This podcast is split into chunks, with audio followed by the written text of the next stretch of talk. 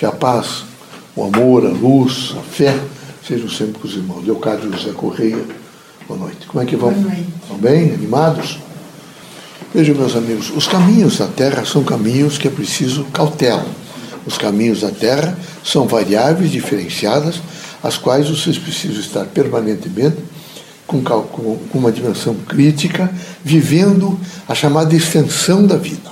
Essa extensão da vida, os religiosos devem estar sempre formalizados em torno do amor, da fraternidade, do sentido de justiça e da renúncia voluntária.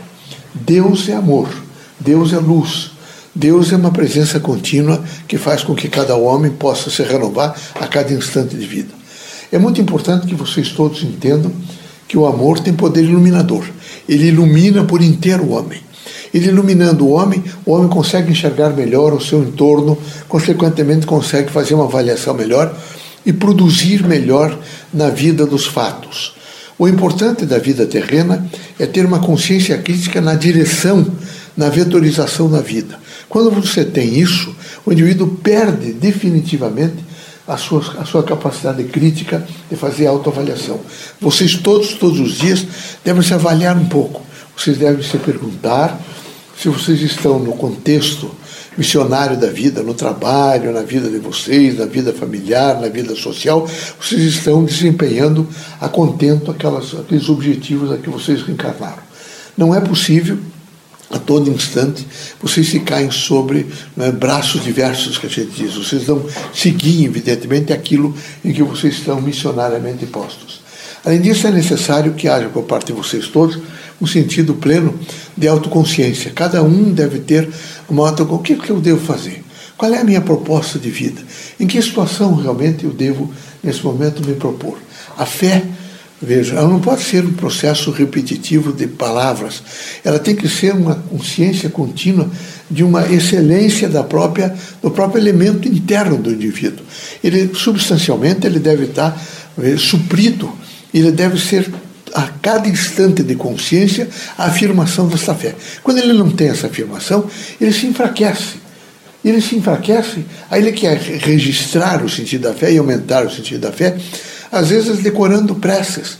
E a prece ela deve ser não mnemônica, ela tem que ser um estado de alma. É aquilo que vocês viveram, aquilo que vocês vivem, as, constan as constantes da vida, os sacrifícios, as misérias, as alegrias, os sofrimentos, enfim, é o contingencial existencial da vida de vocês. Quando isso ocorre, vocês colocam a súmula para falar com Deus. Quando não ocorre isso, vocês fazem palavras que elas não, não, elas não migram de, de perto de vocês, elas não evoluem no espaço e tempo. E é preciso que elas evoluam nesse espaço e tempo e tragam respostas para vocês. Para isso era necessário que vocês tivessem aquelas palavras que são significativas, como amor, fraternidade, luz, esperança, a capacidade crítica de ser, o sentido do melhor, o sentido de buscar, evidentemente, a paz, o sentido da luz, o sentido de procurar a verdade. Isso é fundamental. Quem assim não faz, vive perdido, porque a vida da Terra tem variáveis.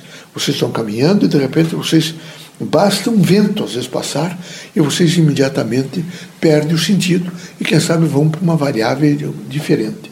O importante é vocês não perderem a autocrítica nem o autoconhecimento. Estando com autoconhecimento, vocês às vezes saem, mas retornam o caminho numa expressão, evidentemente, de legitimidade do próprio ser. Que Deus os abençoe, que Jesus os ilumine, que vocês corajosamente seja a cada amanhecer a afirmação da própria identidade de vocês.